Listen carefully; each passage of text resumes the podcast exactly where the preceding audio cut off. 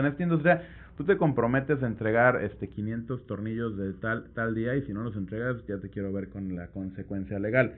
Pero estás tan obsesionado con cumplir con eso que de repente se te olvida cosas tan fáciles como cómo voy a entregar esos 150 tornillos, cómo va a estar la caja, cómo le voy a recordar que es mi marca.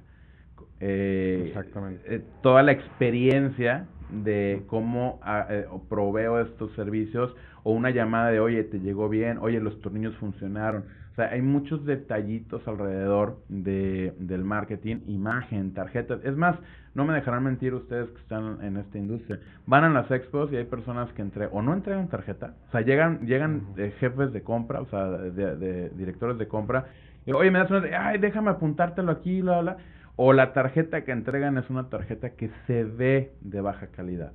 Y estos atributos que tú vas sumando, un stand bonito, una página bien lograda en internet, una tarjeta bien lograda, van generando algo que se llama confianza. Y cuando das el servicio, y el servicio es excelente porque ya tienes eso resuelto, generas una reputación de marca. Y esa reputación de marca ya es muy difícil, obviamente manteniéndola, pero es muy difícil que alguien te la pueda quitar porque haces una reputación. Industrificados es traído a ti por Industrify, la red social para maquiladoras y proveedores industriales. Bienvenidos, queridos industrificados. Hoy tenemos a un invitado súper especial. Siempre digo eso, pero esta vez es ahora sí que estamos un poquito más arriba de, de, la barra. Nos acompaña la Andare Pimentel. Él es licenciado en Mercadotecnia, maestro en Administración de Negocios, speaker, consultor, autor del libro Diamantes de Marcas Extraordinarias y creador del marketing, estructural. Ha participado en diferentes plataformas y foros como TEDx, EXMA, MEVI, Televisa, Merca 2.0 y entre otros. Es fundador y director de Brainstorm, marca registrada, una firma de consultoría en mercadotecnia que se enfoca en profesionalizar el marketing de las empresas para construir marcas extraordinarias, marca registrada, por medio de consultorías, auditorías y entrenamientos empresariales. Bajo Brainstorm Consulting ha construido M Entertainment Empresarial en Marketing Estructural, donde ayuda a los empresarios para profesionalizar los departamentos y funciones de mercadotecnia con una metodología de desarrollo llamada marketing estructural, marca registrada, su misión de crear eh, marcas extraordinarias junto a personas extraordinarias. Bueno, un poco eh, tropezado, pero bienvenido, aquí estamos. Muchísimas gracias, mi estimado, muy, muy contento. Tuvimos por ahí la fortuna de de coincidir en San Diego eh, y que seas muy buen amigo de una extraordinaria amiga y colaboradora, Idalia, Idalia Álvarez. Entonces, eh, al contrario, a seguir creciendo este networking. Bueno, pues qué bueno que tuviste tiempo en tu apretada agenda. Este, pues empezamos directo al tema, ¿no? Ah, hablas de lo que es este marketing estructural. Correcto. ¿El marketing no tenía estructura antes de ti? Fíjate qué buena pregunta, nunca me habían preguntado algo así. No creo que sea así, sería muy arrogante y muy soberbio pensar que, que de alguna manera eh, eh, la hipótesis que ponemos sobre la mesa es que antes de que llegara el marketing estructural no estaba estructurado. Yo creo que había una buena cantidad de empresas, sin embargo no la mayoría. Y es ahí donde, donde empieza a darse el quiebre, ¿no? De, me, me empiezo a cuestionar hace aproximadamente nueve, diez, bueno, siempre me he cuestionado, he sido siempre muy desafiante conmigo mismo y con lo que veo en mi entorno, sin embargo, algo que es muy importante comentarte es de que en su mayoría sí veo eh, una carencia de estructura óptima que permita de alguna manera eh, lograr los objetivos que nos ponemos en marketing y también en las empresas, ¿no? A nivel de gobierno corporativo, una buena administración, un buen manejo financiero, no nada más es el marketing. Ahora, yo defiendo la parte del marketing porque es mi profesión. Sin embargo, ah, siendo corto con la respuesta es no, o sea, yo creo que había grandes empresas con ya muy robustas, muy estructuradas, que incluso nos ayudaron a inspirarnos en lo que es el marketing estructural. El, la creación de esta metodología nace para darle este como subrayado negrita itálica, ¿no? O sea, para darle toda esta visibilidad a, una frase que tenemos eh, que desarrollé junto con la metodología que dice marketing sin estructura es dinero tirado a la basura.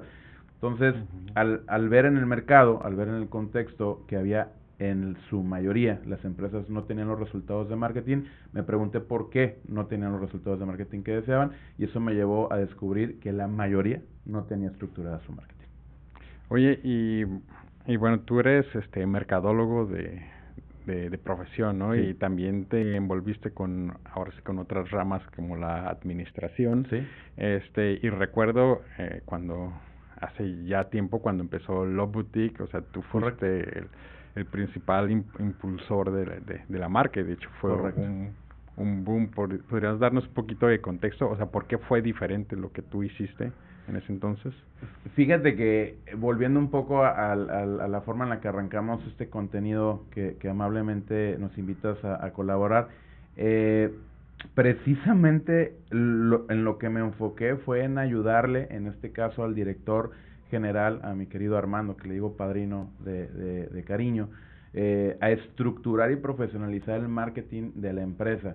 Realmente eh, siguiendo mucho la intuición y mucho el sentido común de la estructura, de cómo se estructuraba eh, cualquier situación, empezando por las bases, después puliendo esas, e, e, esa posición de, de, de, ahora sí que de ventaja, para que finalmente los resultados que logramos, que esa empresa en un año y medio, dos años logramos que fuera la, número uno en reconocimiento de marca y la número uno en ventas en toda la región.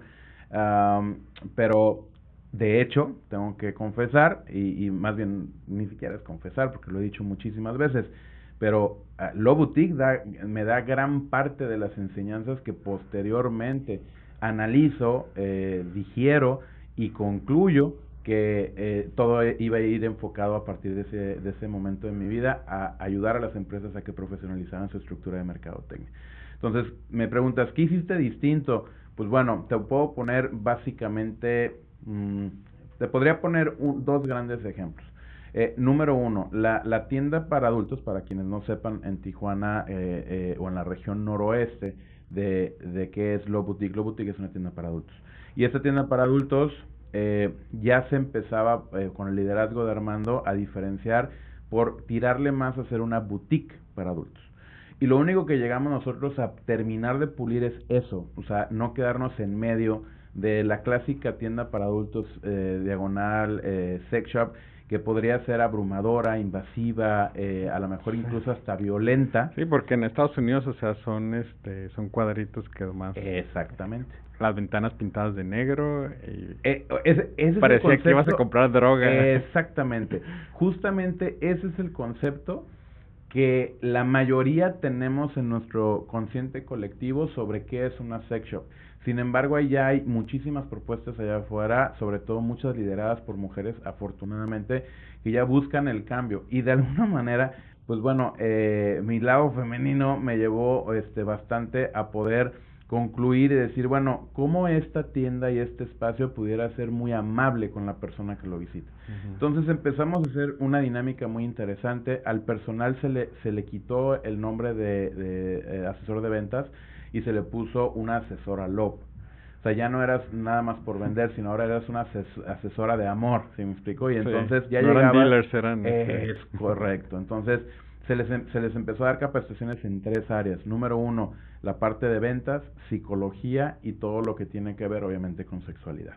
Entonces, en este, en este tema que hicimos, profesionalizar al personal, y automáticamente se empezó a notar el aumento en ventas. Fue impresionante, fue de los primeros experimentos que me tocó ver a mí aplicarlo en una empresa que apostara también el dueño y todo, todo el equipo y que viéramos excelentes resultados. Ese es un ejemplo de lo que hicimos distinto.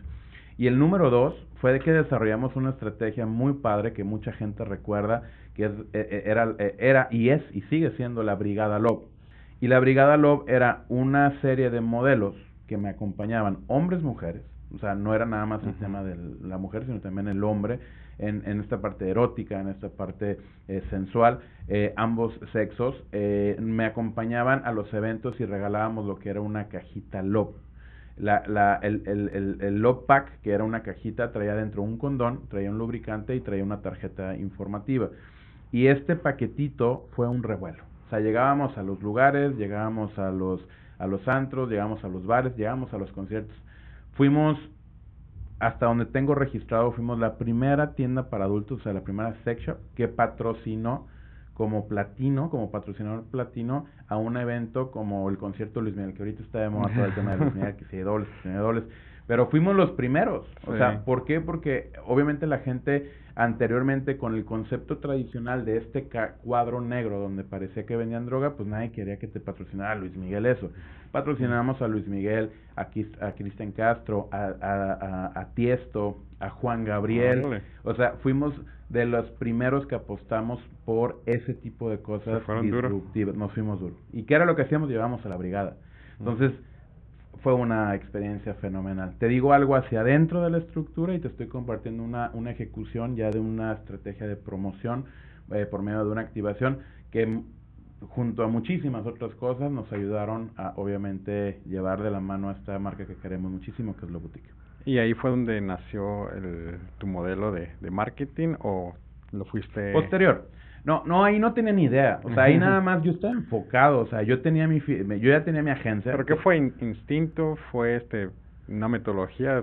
¿Aplicar Seth Godin o...? No, fíjate que... Sentido soy, común. Soy muy autodidacta. Fue mucho de sentido común. Fue mucho de analizar y sobre todo de que el concepto de la palabra marketing desde que la conozco, que es desde muy niño básicamente, siempre, eh, siempre incluyó a, a, a, la empresa en su totalidad, no nada más al, al, ejercicio de la publicidad, del diseño o la comunicación, ¿va?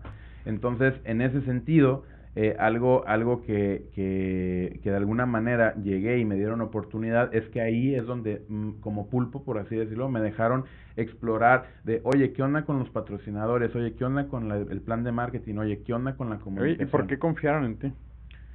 Fíjate que a mí me recomienda una, tengo dos hermanas mejores amigas de la universidad y una de ellas, Casal Hidalgo, que hoy en día es una fotógrafa dedicada al mundo de la publicidad, este, bastante exitosa.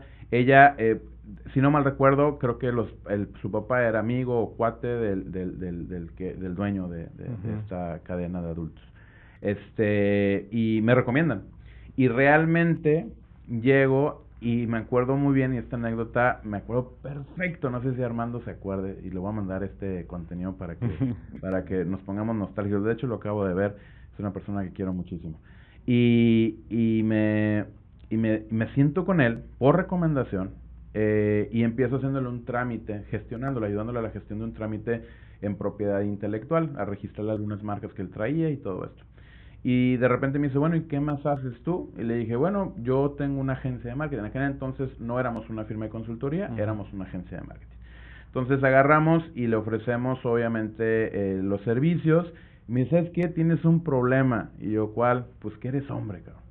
Y literal me lo dijo así, y no porque él fuera machista o misógino, sino pues, él estaba buscando como esta que sensibilidad. ¿Estás asumiendo que soy hombre? Eh, eh, eh bueno, bueno, hoy sería un tema interesante. Pero, él, y me lo explicó, me dijo, es que yo prefiero contratar a, personas a, mujeres en la parte del diseño y de la publicidad por esta sensibilidad femenina que trato de buscar. Ella estaba buscando mucho de lo que después en conjunto logramos. Yo siempre digo algo, mi estimado el, el, yo, nosotros podemos traer los trucos, pero realmente la magia la terminan haciendo quienes toman la decisión, ¿no? Entonces, el, el, no hubiera habido el Andares sin Armando, ¿se me explicó? Y eso siempre lo he reconocido. Entonces, cuando llego y, y, le ofrezco, pues ya me voy todo aguitado, ¿no? Este, diciendo, bueno, pues ya coloqué un servicio de gestión de propiedad intelectual y se acabó. Meses después me busca, porque las diseñadoras que él tenía no estaban dando el, el rendimiento que él buscaba y me dice, te voy a dar una oportunidad. Y así empezamos. Realmente empezamos haciendo una, me acuerdo perfectamente, era una campaña de hacerle unos gráficos para, eh, eh, fíjate, para poder mover cierto cierto contenido en DVD, ¿no? O sea, me refiero para que veas la época de, que todavía existía esto, este, revistas y toda esta parte de contenido para adultos, y después de eso, este, le gustó el trabajo y avanzamos. Padre, muy, muy padre. Y supongo que ya en el, en el camino este, empezaste a agarrar otro tipo de, de clientes que pues no muy relacionados o fueron igual de... No, no, no, no. Eh, ha sido la única marca que hemos tenido de esa industria. Eh, se acercaron en su momento más marcas a querer trabajar con nosotros una vez viendo el éxito que tuvimos con Lo Boutique. Honestamente, soy...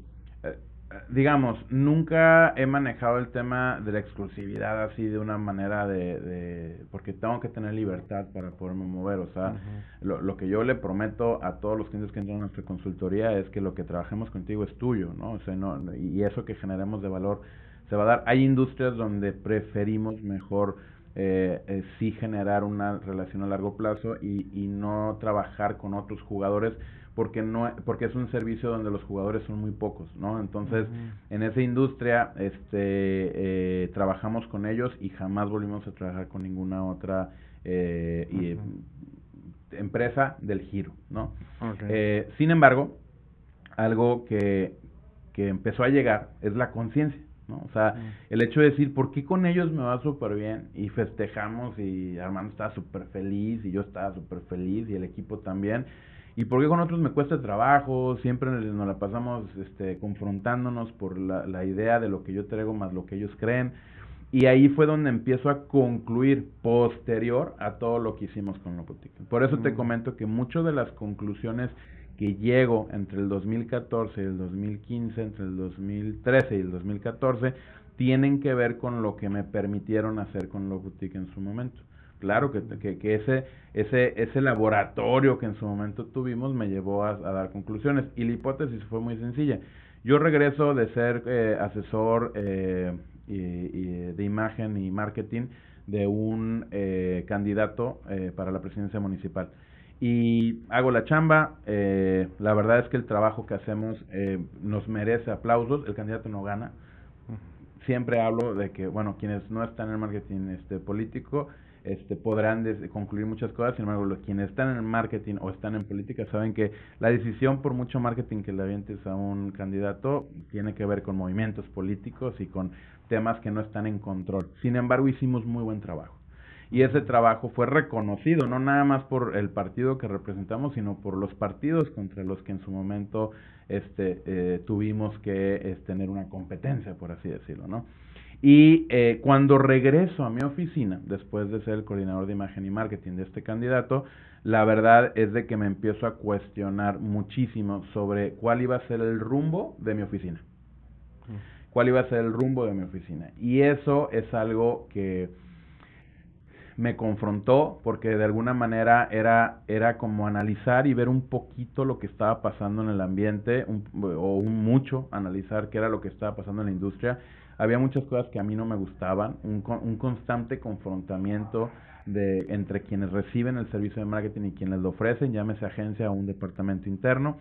Eh, había siempre mucha rotación de las agencias con sus clientes o los clientes rotaban mucho de agencias y, y era un mundo al cual yo no quería pertenecer. Ojo, y tampoco quería pertenecer a el mundo de las agencias que le querían trabajar a Coca-Cola o, a, o a Sammons o a Cars o bla, bla, tampoco me llamaba la atención.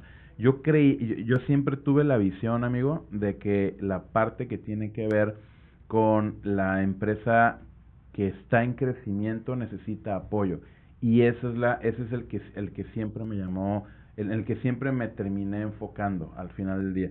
Y para concluir esta idea eh, de, de, alguna manera, entre el 2013 y el 2014 tengo un, una crisis existencial donde me cuestiono qué es lo que quiero hacer. Y después de analizar todo lo que pasaba en el ambiente, ver cómo estaba la industria del marketing, lo que había pasado con esta empresa, lo que había pasado en esa campaña política, eh, de marketing político, concluyo que no quiero seguir siendo una agencia de marketing.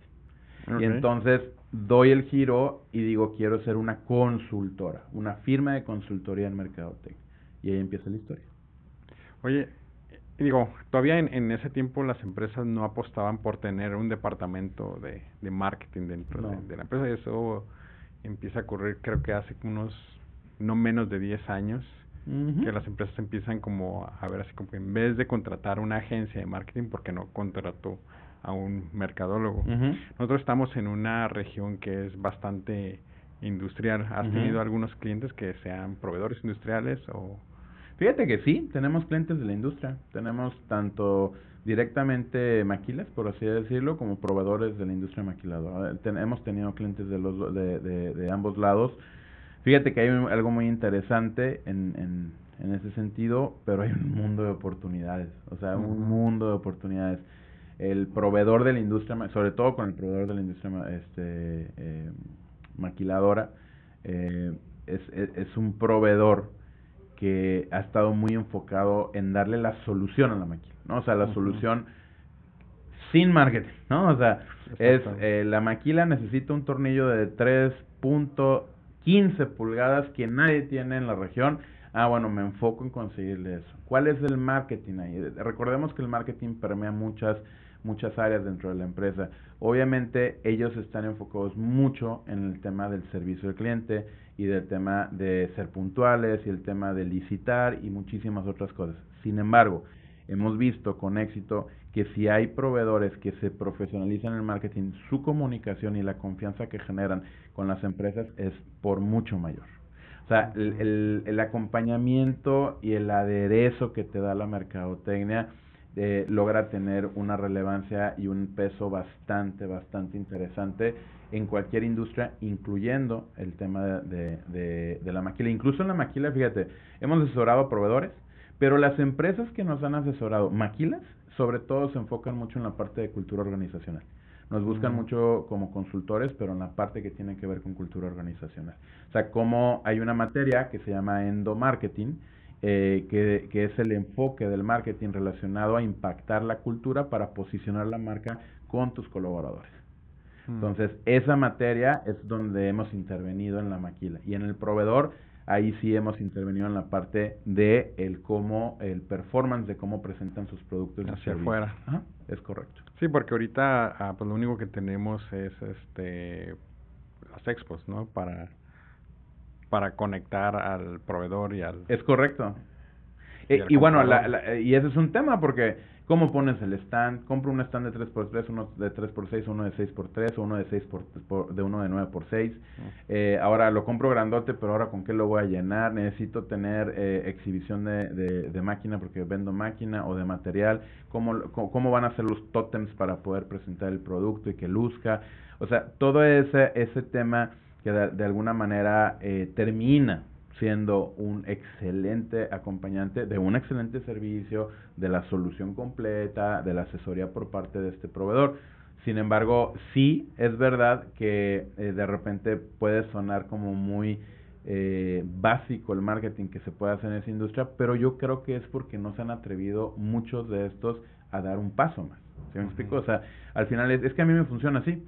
Y la hipótesis de mí me funciona así, es, es la que pudiera cegar, porque van a venir cada vez más personas con otra visión, eh, y a mí me lo han dicho, muchísimo me lo han dicho cuando tenemos, eh, asesoramos empresas en ese nicho, nos dicen es que llegó un proveedor de Estados Unidos, se puso, le trajo folletos bonitos, trajo, y aunque yo soy más, más barato y doy, y doy mejor servicio, prefirieron irse con él por todo el tema que envolvió la experiencia y luego regresaron conmigo porque yo era mejor opción. Sí, pero por lo pronto ya estás en riesgo de perder clientes por alguna razón.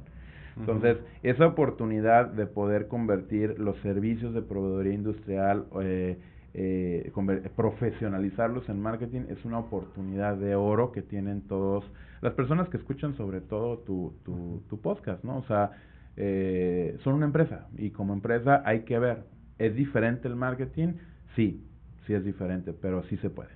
Sí es bastante complicado porque incluso he platicado con otros mercadólogos o publicistas que están en la parte de, de proveeduría y batallan mucho, ¿no? Están buscando, o sea, dónde colocarse. ¿Como proveedores, como, como, agencias? no, como imagen de parte de, de, del proveedor industrial. Claro, Claro. Entonces dicen, es que hay bien poquitas opciones, ¿no? Y de hecho, pues nosotros ahorita tenemos el, el único podcast de aquí de, la región enfocado en la industria. Acaba de salir otro, pero está enfocado más a la educación industrial. Y es, es, lo dices, es una gran oportunidad, este, pero ¿por qué crees que no se haya explotado anteriormente? ¿Crees que, por, que las ventas siempre han sido muy buenas o sea, no es lo mismo abrir un restaurante y venderle a un cliente que abrir una empresa proveedora, venderle a un cliente y te da un millón de pesos al año. Es que justo lo estás diciendo, estás diciendo varias cosas que forman parte de la razón. A ver, No sé si has escuchado esta teoría del, del, océano rojo y el océano azul, ¿no? Este, bueno, el océano azul son océanos o son industrias donde hay muy poca competencia o no hay competencia. Y el océano rojo es donde hay un chorro de competencia. La proveeduría de la industria maquiladora es, digamos, a lo mejor no es ni azul ni rojo, es naranja. Y antes era azul, porque si llegabas y había uno que era muy bueno y tenía el, capital eh, y aguantar los, los pagos financiados a 60 y 90 días, pues te metías ahí y eras disciplinado. Eras disciplinado. ¿no? O sea, la disciplina de dar un buen servicio te llevaba a ser exitoso en esta industria. ¿Cuál es el problema? El problema es que cada vez hay más competidores y cada vez es, es imperante el poder hacer una competencia o competir, obviamente con la frente en alto, con más atributos de marca que no nada más estén recargados en el servicio, que es importantísimo en esta industria. O sea, en esta industria tú te comprometes a entregar este 500 tornillos de tal tal día y si no los entregas ya te quiero ver con la consecuencia legal. Pero estás tan obsesionado con cumplir con eso que de repente se te olvida cosas tan fáciles como cómo voy a entregar esos 150 tornillos, cómo va a estar la caja, cómo le voy a recordar que es mi marca. Eh, Exactamente. Eh, toda la experiencia de cómo ah, eh, proveo estos servicios o una llamada de, oye, te llegó bien, oye, los tornillos funcionaron. O sea, hay muchos detallitos alrededor de, del marketing, imagen, tarjetas. Es más, no me dejarán mentir ustedes que están en esta industria. Van a las expos y hay personas que entre o no entregan tarjeta, o sea, llegan llegan eh, jefes de compra, o sea, de, directores de compra, y, oye, me das una, ay, déjame apuntártelo aquí, bla, bla o la tarjeta que entregan es una tarjeta que se ve de baja calidad. Y estos atributos que tú vas sumando, un stand bonito, una página bien lograda en internet, una tarjeta bien lograda, van generando algo que se llama confianza. Y cuando das el servicio, y el servicio es excelente porque ya tienes eso resuelto, generas una reputación de marca. Y esa reputación de marca ya es muy difícil, obviamente manteniéndola, pero es muy difícil que alguien te la pueda quitar porque haces una reputación. Entonces, ¿cuál es el, el me dices, ¿cuál, cuál crees que es la primera barrera? Bueno, la primera barrera es que les ha ido tan bien.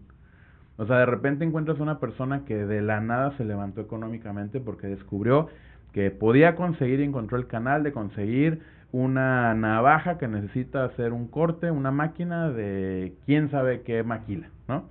Y entonces resulta que como es el que les consiguió y la maquila le urge porque cada minuto que se para es, son miles o millones de pesos los que pierden, entonces termina este, este, esta persona volviéndose un comerciante que después intenta volverse a ser emprendedor y después eh, intenta eh, convertirse en empresario. Pero el camino de ser comerciante a ser emprendedor, emprendedor a ser empresario es doloroso. Entonces la gente dice, oye, pero yo eh, con el stock que tenía ya, y le proveí este dos mil navajas a esta maquila y me fui y me llené de stock cinco mil. Pues sí pero no hice bajo qué análisis mm. a lo mejor la navaja era esa la oportunidad de comercializarlo y tenías que analizar qué otros productos te convenía comprar para venderle a la industria maquiladora. Son temitas que van sirviéndote herramientas que te van sirviendo de la mercadotecnia, el análisis de mercado, el estudio de tu competencia, el, eh, las tendencias, qué maquilas son las que se están viniendo para prepararte, la imagen corporativa, la experiencia de marca, son, son elementos y herramientas muy poderosas al momento de construir tu empresa. Pero venimos, venimos arrastrando una creencia de comercial, comercial donde el éxito ha estado recargado ahí. Y está bien.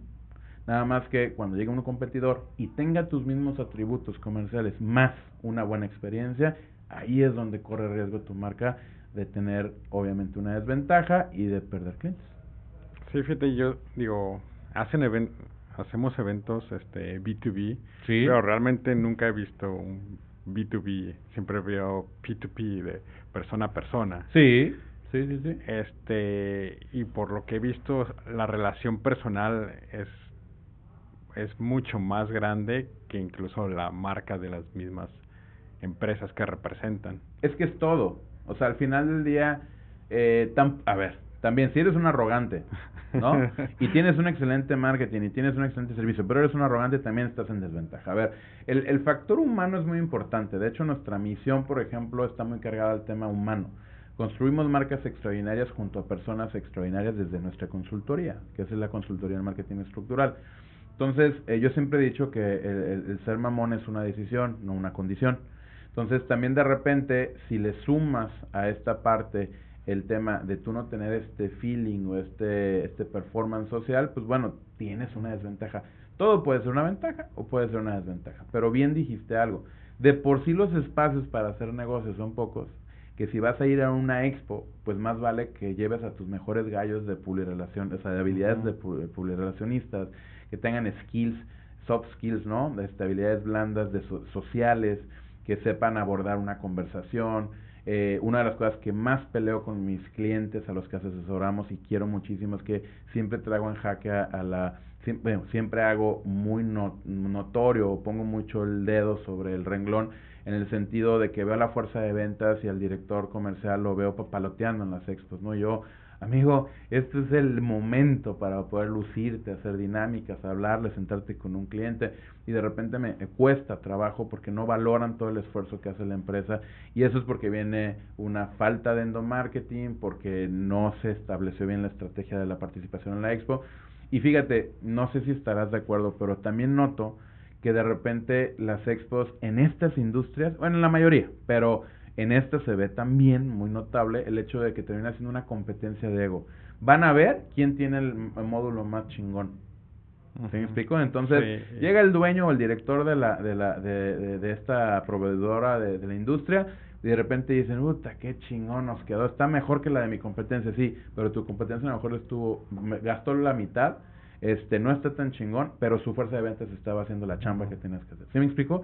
Y es cuando vienen esos esos temas donde de repente el marketing también confundido puede ofrecer mucho alimento al ego que hace mucho daño. Sí, de hecho, sea, las expo es todo un tema, este, con, tengo un amigo que tiene un podcast de, de puras expo. Ya. Este, y ahorita lleva como 100 capítulos, ¿no? Dije, ah, pues vas a durar como tres o cuatro capítulos, pero es un tema gigan, gigantesco. Ya. Este, y para regresar un poquito a la parte de marketing, eh, marketing son ventas. No, o sea, la verdad es de que no. Marketing es eh, un primo hermano o en muchas veces hasta el hermano de, de ventas. cuñado, tío. De... Sí, o sea, a ver, de hecho nuestro modelo, que es el modelo de las ocho columnas, que es el, la segunda herramienta del marketing estructural, marca el área comercial como un área con el cual el marketing interviene constantemente. Ahora, ¿qué es lo que sucede aquí? El, el marketing sí tiene dos funciones fundamentales. Número uno, posicionar la marca, la que conocemos toda, la que a todos nos gusta, salir en el anuncio, que la revista, que la red social, pero tiene otro que de repente a las agencias, entre comillas, de marketing se les olvida, que es la generación de demanda. Ahora, también hay un boom en el marketing digital que se ha dedicado a la generación de los famosos leads, que son los prospectos, ¿no? Sin embargo, también si no está bien segmentado, si no está bien perfilado, si no asesoras al cliente como agencia, de que le van a llegar un bonche de, de, porque eres muy bueno, supongamos que eres muy bueno, le van a llevar un bonche de leads, pero la empresa no está preparada para recibir esos leads y no les da seguimiento, también. Por eso la frase que más nos gusta es la de marketing sin estructura de dinero tirado a la basura, porque tienes que ver a la empresa como un todo, o sea, no puedes nada más ver el corazón, tienes que ver el corazón, el cerebro, los pulmones, o sea, todo está jugando y de hecho acabo de grabar mi podcast donde el, eh, uno de los últimos este, contenidos que desarrollamos es referente a que el marketing es un engrane, no una isla. Mm. El marketing es un engrane. Entonces, es un engrane como ventas es otro engrane. Y si una de la dentadura está rota del engrane o uno no está o no existe, es complicado que se pueda llevar obviamente a los lugares a los que queremos llegar. Ojo, Estoy hablando de construir marcas extraordinarias a través de profesionalizar el marketing de las empresas.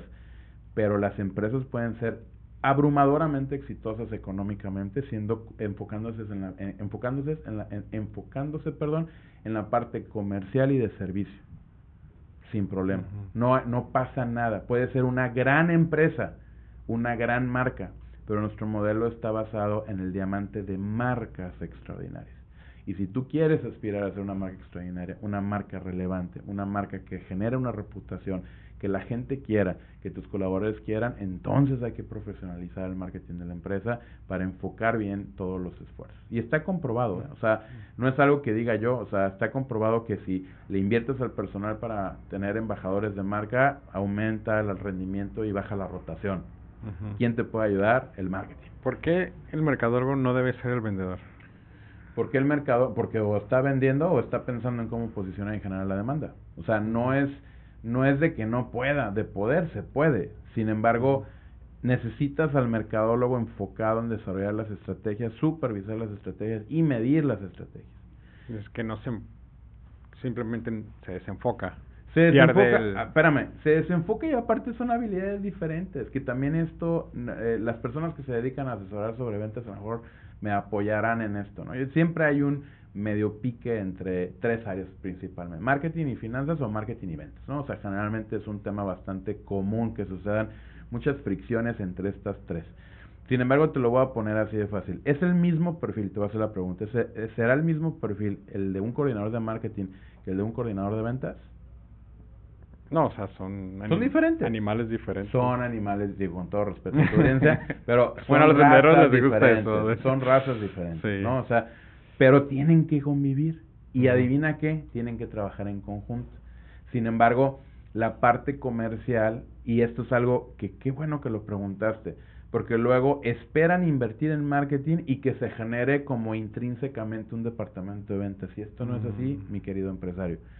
Ustedes que están escuchando este contenido, si quieren invertir en la empresa, el área comercial es una responsabilidad del empresario y de la organización y el área de marketing también pero no quieran con, eh, eh, de alguna manera tener estos perfiles extremadamente híbridos donde no, es que él igual me hace las campañas, igual me vende, igual me resuelve, igual me da servicio. Esto no funciona así. Oye, ¿el marketing ahorita está en crisis? Lo he escuchado, uh, pero... Mira, depende, ¿no?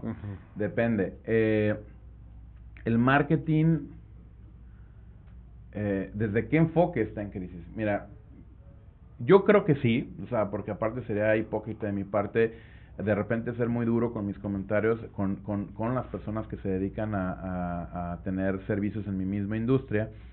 Algunos incluso son, yo les digo, pseudomercadólogos, ¿no? O sea, porque de alguna forma, eh, a ver, el marketing que muchas, la mayoría de las agencias ofrece es un ego marketing, ¿no? O sea, un marketing enfocado probablemente en solamente satisfacer los egos de el dueño, el director, el mismo gerente o director de, a ver, de, un poquito más eso.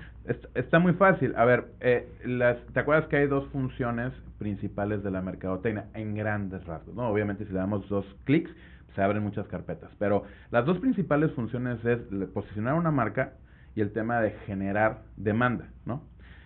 Pero, a ver, posicionar una marca no quiere decir exponerla a lo güey. Te pongo un ejemplo y volvemos a lo mismo. hablamos del tema de la expo, ¿va?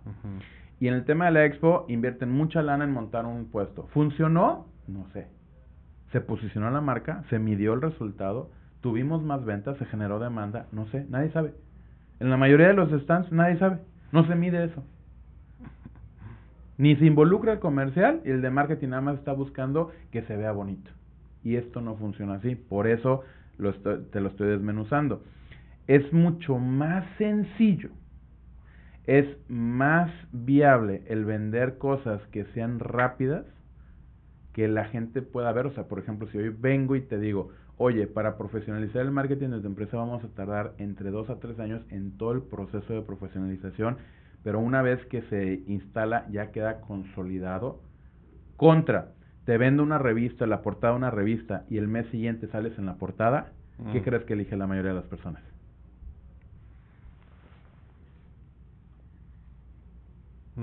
¿Qué opina? No, pues la revista. ¿La revista? ¿Por qué? Por... el ego, por lo fácil, por lo cortoplacista, porque la satisfacción inmediata va a venir de forma, de forma rápida, ¿sí me explico? Entonces, eh, ese es un grave problema. Otro grave problema, uno es el ego, que, que, que, muchas agencias, entre pseudo agencias, se dedican a vender ego. Y y bueno, o sea, no estoy diciendo que de repente el ego no sea bueno, pero si el ego no está ni siquiera enfocado, perdón, pero es basura, es bullshit, ¿va? Ahora, número dos, algo que sí es mm, todavía más grave, creo yo, que las personas que realmente están operando el tema de la mercadotecnia se quedan cortos. Y esto lo digo porque no sensibilizan. Y te vuelvo al ejemplo que te puse. Te soy una agencia digital y te ofrezco generarte leads. Pero nunca te preparo para recibir esos leads. Entonces, ¿para qué me generas los leads? Pues me llegan los clientes y ¿qué hago ¿Y qué hago con ellos?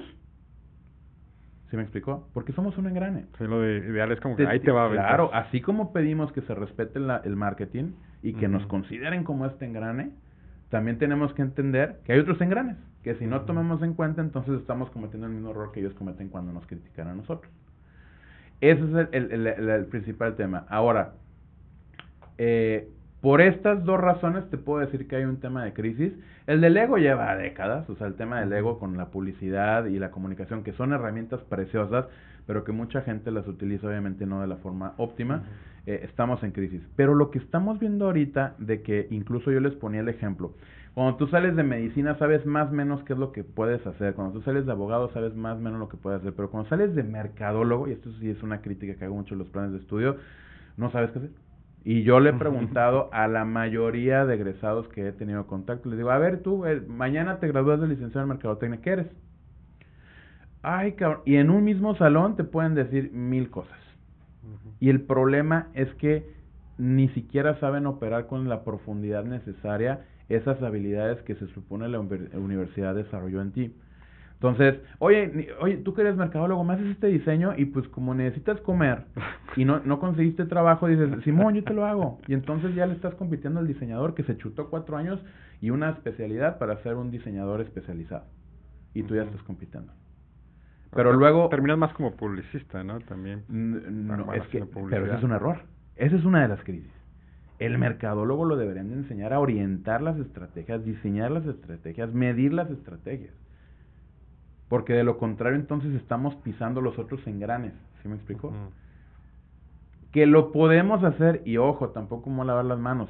Todos hemos pasado por esa etapa. El tema es que en el 2013, 2014, yo entro en una reflexión y dije, yo no quiero seguir siendo parte de esto.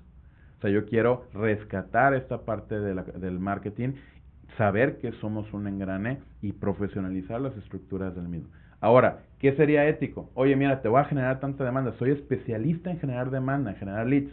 Soy un mercadólogo especializado en canales digitales. Y tengo el funnel, el embudo para conseguirte un mundo de leads calificados.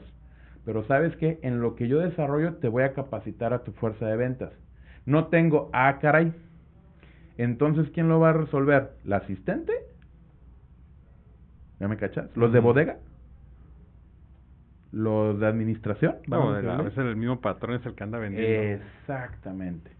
Entonces, ese es el camino de volvernos responsables también como proveedores. ¿eh? Y esto también, no nada más es del lado de la empresa, el, el, nosotros como profesionistas de marketing tenemos que hacer las cosas distinto.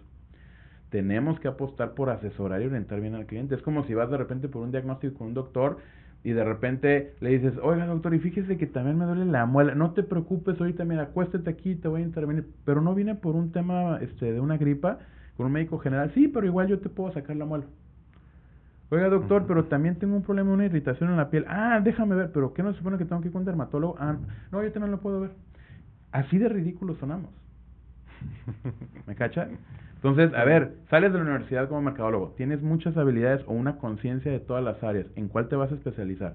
Pero de primera mano las universidades tendrían que egresar a sus a sus a sus estudiantes como licenciados en mercadotecnia y tendrían que tener la capacidad de hacer un buen plan de mercadotecnia, seguimiento, un manual de servicio al cliente, o sea, todos los toda la parte básica que el marketing requiere para operar correctamente.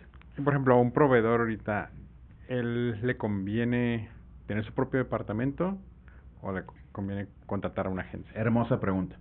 Fíjate, dentro de todo el, el, el eh, la corriente que hemos desarrollado que se llama marketing estructural, eh, precisamente lo que hacemos es que le decimos a los empresarios que se acercan con nosotros o que van a algún entrenamiento de empresarial, tenemos un entrenamiento, empresarial en marketing estructural, eh, donde les enseñamos a tomar mejores decisiones de mercadotecnia.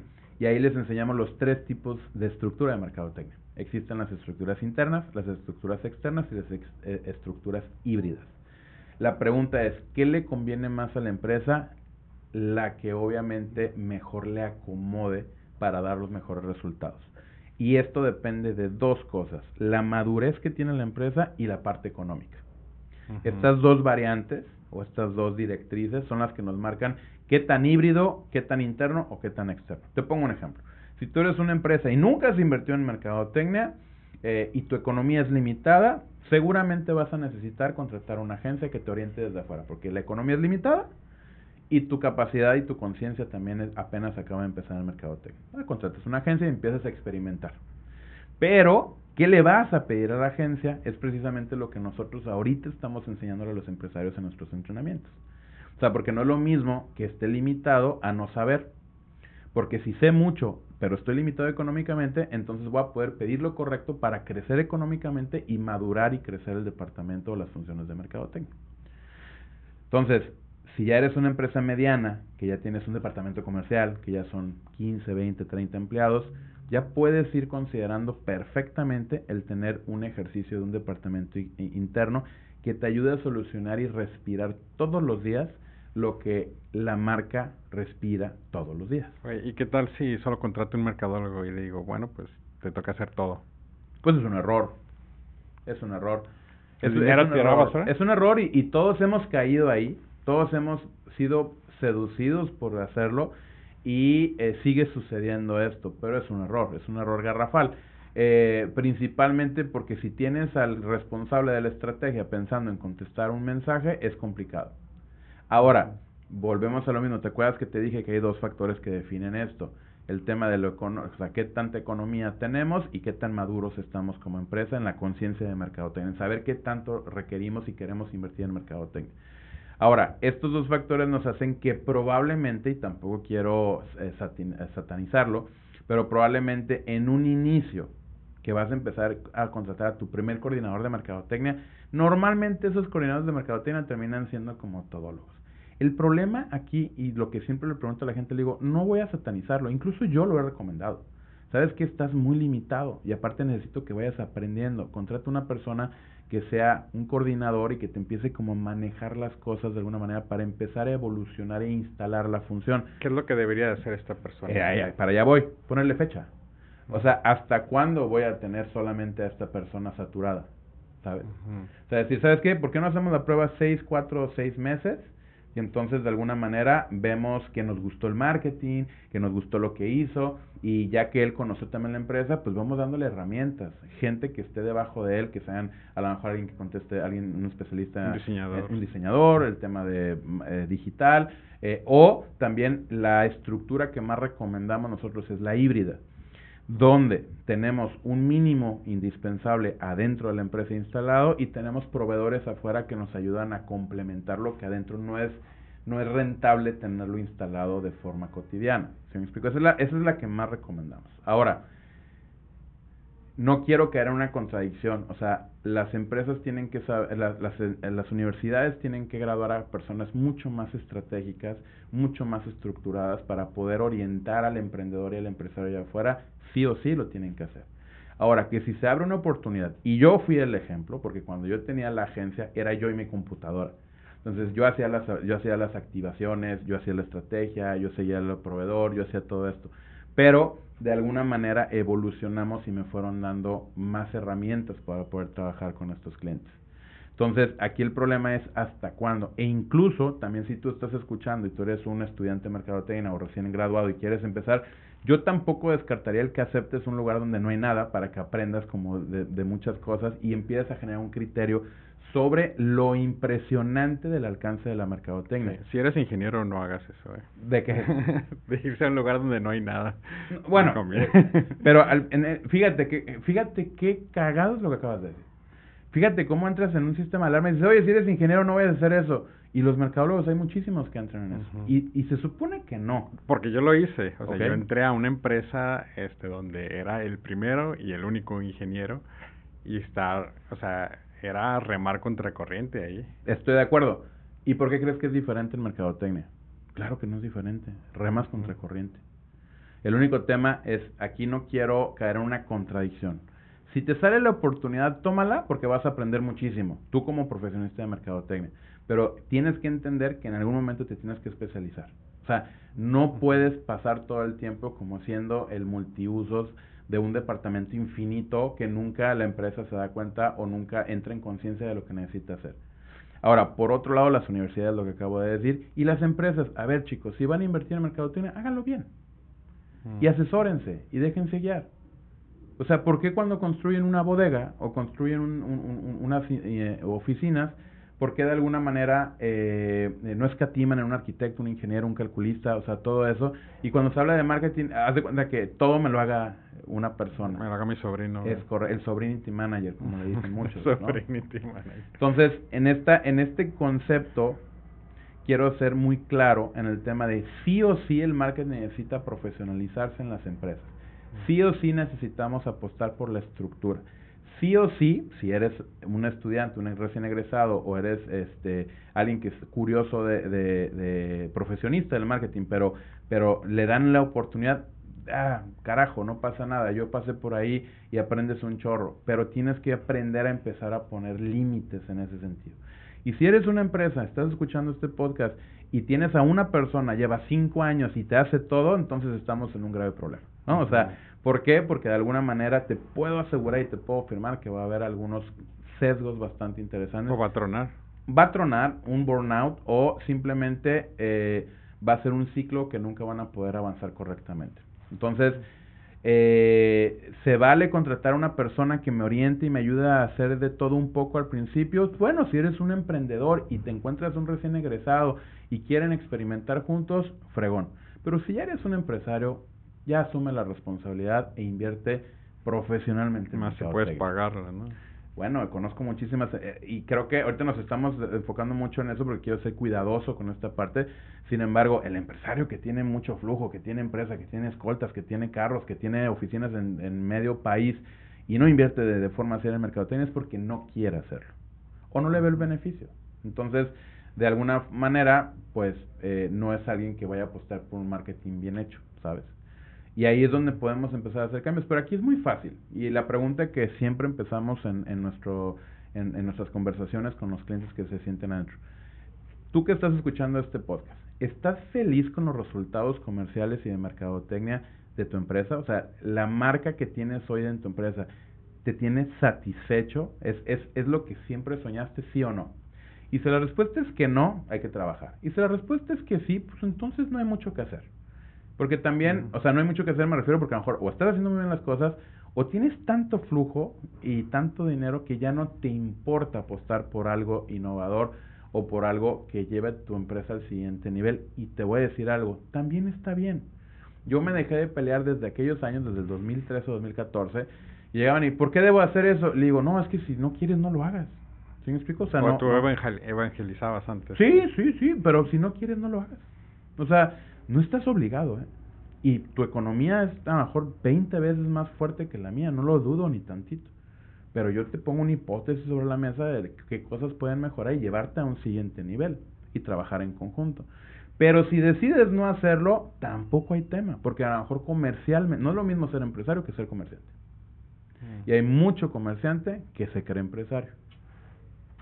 Y no es así el comerciante tiene un objetivo, compra, vende una utilidad y se acabó. Pero ya ser un empresario, tener un departamento de recursos humanos, tener un departamento de mercadotecnia, tener eh, poder, es dedicarse a la visión del negocio y todo esto, mm, no, o sea, es, digamos, es, es una diferencia bastante notable. El comerciante se levanta hoy, levanta el teléfono, habla a su bodega, llegó el pedido, sí, mándaselo a tal porque ya lo vendí, ¿no? Y se acabó. Y está bien ser comerciante, no es malo, nada más que estás limitado al crecimiento. Estás limitado y para cuando pases la batuta, para cuando tus hijos serán en la empresa, para cuando llegue un competidor que se apueste por esta materia, es el marketing termina siendo como los seguros, señores. No sabes que lo vas a necesitar hasta que te das en la madre. hasta que llega un competidor y te confronta eh, y te quita mercado, hasta ese momento empiezas a investigar mercadotecnia. No, no, no todos, pero sí muchos. Te puede matar, ¿no? No sé, puede ir desde una fracturita hasta literal, obviamente, desgraciadamente, perder la vida en este sentido, ¿no?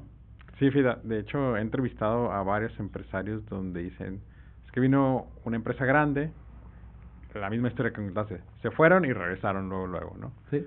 Pero, o sea, ese dos, tres meses que estuvieron afuera fue dinero yo perdí dinero. Le quitó flujo, le, le quitó liquidez, le quitó obviamente capacidad de apalancamiento. No son 10 pesos los que pierden. No, y menos en esta industria, amigo. Menos en esta industria. Entonces, al final del día, eh, eh, date cuenta cómo por no apostar por algo que de, de facto es responsabilidad de un empresario el, invertir en el mercado y más si tienes la capacidad económica para hacerlo seriamente, deciden no hacerlo porque pues para qué lo arreglo si así funciona, ¿no? Esta frase clásica. Entonces, si funciona, no lo toques. Si lo funciona, no lo toques. Al final del día, y, y eso es algo en lo que el diamante de marcas extraordinarias, que es nuestra primera herramienta del modelo del marketing estructural, nos dice que es nuestro, primer, nuestro peor enemigo. O sea, ya una vez que posicionas una marca, si no tienes la capacidad de tener este autodiagnóstico y poder decir, necesito ir al siguiente nivel y ahora podemos ir acá y ahora podemos mejorar aún más esto, o estamos regándola aquí y necesitamos corregirlo, ahí es cuando conoces todas las historias de fracaso de muchas empresas que estuvieron muy bien y de repente desaparecieron. Último tema, redes sociales. Claro que sí, pues bueno, eh, la red social de nuestra firma de consultoría en marketing es Brainstorm Latam, arroba Brainstorm Latam, nos pueden ubicar en básicamente todas las redes sociales. Su servidor personalmente es arroba Landare Pimentel en todas las redes sociales también, la mayoría de las redes sociales más populares. Y bueno, también eh, me gustaría mucho... Y tú, perdón, sí. ¿y a ti te contactan o tú los contactas a, a, los clientes? No, normalmente nos contactan. Más bien, uh, aquí está mi socia, creo que nunca hemos, en todos estos años, llevamos 13 años, yo creo que nunca hemos hecho este famoso outbound, que se dice mm. en, en, en marketing, este, no lo hemos hecho así de, oye, ¿sabes que vi tu marca y me gustaría hablar contigo? Digo, no, no quiero decir que nunca, pero yo creo que si lo hemos hecho en temporadas muy pequeñas, la verdad es de que, y por experimental, se acabó, pero hemos estado muy enfocados en posicionar y generar la, la reputación de marca y la verdad es que afortunadamente sí sí. Y, afortunadamente tenemos bastante trabajo y llega por recomendación o porque nos ven. Claro también hacemos esfuerzos. Esto no es magia muchachos no o sea también hacemos esfuerzos damos entrenamientos empresariales de ahí gente que se interesa en, en llegar al siguiente nivel. Soy conferencista internacional tengo un podcast o sea también hago hago mi chamba ¿sí me explico? pero hacer un ejercicio outbound como tal no más bien es mucho inbound y recomendación. Oye, por ejemplo, a la empresa de manufactura, proveeduría, ¿tú les recomiendas usar redes sociales? Por supuesto que sí. Y, y, y, a ver, ¿qué red social? ¿Y en qué frecuencia?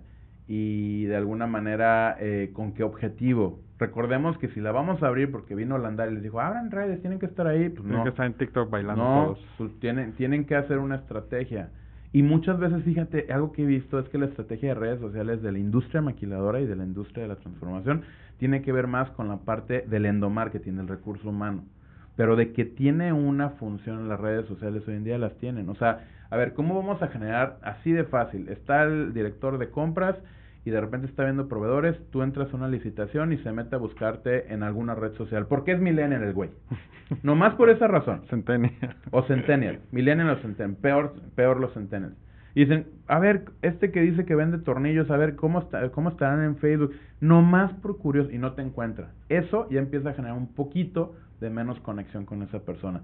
No estoy diciendo que si tú traes el mejor producto, el mejor servicio, no vayas a ganar a lo mejor en, determinado momento, pero si puedes generar todos estos atributos alrededor de tu marca, siendo congruente en cómo te comunicas y cómo te presentas con la gente, es más fácil que entres y menos fricción vas a tener al momento de comercializar tus productos. Entonces, eso es algo que sí o sí lo hemos notado y sí o sí está comprobado. O sea, no es algo que yo me, yo me fumé, no es algo que yo inventé, es algo que está comprobado por nuestra firma de consultoría y aparte en el mercado. A ver, si esto no existiera, al final del día, pues Coca-Cola no invertiría en medios, Apple tampoco, o sea, ahí está el tema. Y si tú vas a una feria de la industria en Estados Unidos, te das cuenta que también invierten en esto. Desde la folletería, desde la parte de sus, este, el dossier, el, el catálogo de productos, o sea, dense cuenta que hay muchos recursos que, eh, que, que, son parte del ecosistema de la mercadotecnia, que allá afuera hay otras empresas que sí están utilizando y que les dan muy buenos, muy buenos resultados. Y aplicaría mucho para, por ejemplo, la última, ¿no? TikTok. O sea, una empresa que vende tornillos. O sea, ¿es conveniente que esté ahí o va tendría que bajarse en papel así como que a ver, ¿qué vamos a hacer? ¿Cuál es tu cliente? Es que siempre se tiene que bajar en papel. O sea, siempre se tiene que ver la estrategia. Si voy a abrir TikTok nomás para poner a los de bodega a bailar y, y entrar en un trend, ¿cómo voy a medir eso? Ahora, hay casos de éxito de personas que se dedican a industrias súper raras que se meten a TikTok a hacer esa, a entrar a esa dinámica y, en, y explotan las ventas. O sea, también es verdad. Sin embargo, ¿cuál es la estrategia? ¿Cuál es el fin? Y esa es la parte en donde entra el marketing estructural. Voy a abrir TikTok y yo soy un proveedor de la industria maquiladora. ¿Por qué? ¿Qué busco? Quiero llamar la atención, quiero hacer reír. Va eso con la personalidad de mi marca. Quiero dar info, quiero dar información quiero que a lo mejor una persona de la persona a persona sepa de un contenido y se lo recomienda el de compras. No sé, pero ¿cuál es la estrategia? Sí. Si no hay estrategia, entonces la respuesta sería, ¿para qué? ¿Para qué? Mejor no, la No lo abras, no lo abras, te vas a estresar. Y se ve peor una, una red social que se abre y no se le da mantenimiento. Deja borrar la mía, porque... ¿Eh? No, digo, o sea, a ver... Hay TikTok nomás, que está muerta. El, el, el, el tema ahí es, este valorarlo, ¿no? También de repente, pues, nos atoramos, no, no tenemos el tiempo, lo que tú gustes y mandes. Sin embargo, tú me haces una pregunta muy clara. Eh, ¿Deben o no tener TikTok? Está siendo como muy puntual. No sé, no sé qué industria te dediques, eh, no, no sé qué parte de la industria proveas. O sea, la verdad es de que tengo muy poca información para decirte que sí o no. Pero si lo metes al ecosistema de las herramientas, tiene que tener un objetivo. Y si tiene un objetivo, entonces hay que considerarlo. También hay, hay, hay redes sociales como LinkedIn que de alguna manera la gente olvidamos y es la plataforma de la red de profesionistas más grande del mundo, ¿no? Entonces, y, y, y preferimos postear en Facebook en lugar de postear en, en, LinkedIn. ¿va? Entonces, ahí es donde... Sí, de hecho ahí te, te brincas, a, o sea, puedes hablar con el director sin hablar con su secretaria. Literal. ¿Y quién lo está aprovechando? No sé. ¿Tú? Sí, sí, para entrevistar, o sea, yo los, los contacto por, por ahí, no es como un hack que, encontré. No, no, a ver, es, es algo que los demás a lo mejor muchos no están haciendo y te estás haciendo y está funcionando, y eso, eso es lo que más importa. Eh, sin embargo, todo lo que se haga alrededor del marketing tiene que tener una estrategia y tiene que tener una planeación. Claro que también hay eh, situaciones donde son de reacción, donde el mercado te obliga a reaccionar sin planeación, pero incluso cuando tú reaccionas ante una crisis, ante una eventualidad, ante un competidor, tiene que estar estipulado cuáles son las rutas que tomaríamos. Hipótesis, ¿no? De futuro. Oye, si llega un competidor que da este producto más barato y lo ofrece mejor en su comunicación, ¿qué vamos a hacer? Y ya te empiezas a preparar sobre esas hipótesis, ¿no? Es decir, ah, no, cuando llegue ese momento tenemos que invertir en esto, tenemos que tener esta acción tampoco improvisado. Y claro, siempre se da el trabajo a la improvisación y el colmillo y el olfato del empresario y el director de empresas. Sin embargo, entre menos dependas de eso y más puedas estar trabajando eh, de forma planeada y estructurada, eh, incluso más flexibilidad puedes tener en la incertidumbre. Oye, ¿y tu libro dónde lo podemos conseguir? El libro lo presenté en la Feria Internacional del Libro de Guadalajara en el 2000, noviembre del 2022. Ahorita estamos en una etapa donde vamos a subir a Amazon, te avisamos con mucho gusto. Este, en este, audio. En, en, también vamos a subir audiolibro. También vamos a subir audiolibro. Eh, ahorita vamos a subir la parte de texto de Kindle, el, el, libro en Amazon, y estamos trabajando el arte del libro impreso. Eh, soy un poco picky, vi el libro y dije, no, este, quiero, quiero, quiero que el libro este, tenga un trabajo editorial mucho más fino. Entonces lo estamos trabajando y el audiolibro, pues estamos en las gestiones para grabar el Puedes ponerle perfume. Pero es una de las tantas ideas que hemos Simon Sinek se aventó ahí su segundo libro con, con perfume. Sí, fíjate que el, el es... es eh, Olor a éxito. La verdad es de que te metes en cosas y no sabes ni qué. ¿no? Lo vas a poner este, en estrategia. El libro, no, sí, el libro, o sea, sí, o sea, al final, no, la estrategia del libro yo la conocía, pero el hacer el libro dije, wow, güey, o sea, si es un reto personal, anímico, que te confronta, que te que te reta totalmente y luego la proveeduría y lo, no no no es un rollo bastante interesante no lo puedes editar una vez que se imprimió. Sí es, es, un tema muy lindo. La verdad es que no me arrepiento de haberlo escrito sin embargo este pues ya mi nivel de ansiedad y de y de y de, y de perfeccionismo me lleva a de repente este eh, querer obviamente pulir más los proyectos sin embargo, pues bueno, al final todo habla del diamante de marcas extraordinarias, que es la segunda herramienta del, del, marketing estructural.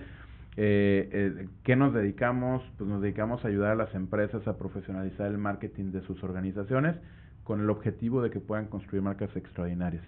Y como dice la frase, mi estimado, marketing sin estructura es dinero tirado a la basura. Si tú has estado cambiando de agencias a cada rato o el departamento de marketing no lo logras consolidar o no has invertido en mercadotecnia y lo deseas hacer, o has invertido esporádicamente o así como por etapitas y, y no estás convencido de lo que has logrado, el marketing estructural es para ti. ¿Sí me explico? Si todo tienes bien en tu empresa, pues entonces vas bien. Sin embargo, estos escenarios son, eh, esta materia sirve a los escenarios que te acabo de compartir. ¿Tienes próximos cursos? Sí, de hecho el 28 de septiembre damos el entrenamiento empresarial en marketing estructural. Es un entrenamiento muy bonito donde se reúnen empresarios, dueños de negocio y directores de empresa, donde les enseñamos precisamente las bases del marketing estructural para que tomen mejores decisiones en mercadotecnia. Es una jornada de seis horas, eh, un solo día. Y la verdad es muy padre. Los espero si se animan en Tijuana, Baja California. Eh, es un, es un, eh, un entrenamiento que disfruto muchísimo y que eh, tuvimos sold out en el, primero que lanzamos, fue sold out. Eh, y, y la, retroalimentación que recibimos de, de, los, de las personas que asistieron fue fabulosa. ¿Y eh, dónde va a ser? Va a ser en la Torre Cosmopolitan, en la terraza de la, Torre Cosmopolitan. Eh, empezamos a las 3, hay que llegar a las dos y media para el registro. A las 3 somos, todos los, llevamos años dando entrenamientos empresariales pero siempre hemos sido sumamente puntuales. Entonces eh, empezamos a las 3 puntualitos, para las 9 estar cerrando el evento y después entramos a una dinámica de un par de horas de networking donde también se pone muy padre. De hecho, en el último salieron varios negocios de los asistentes, ¿no? Que platicaron entre ellos y este lograron hacer algunos match, business match, este ahí dentro del networking de, del M.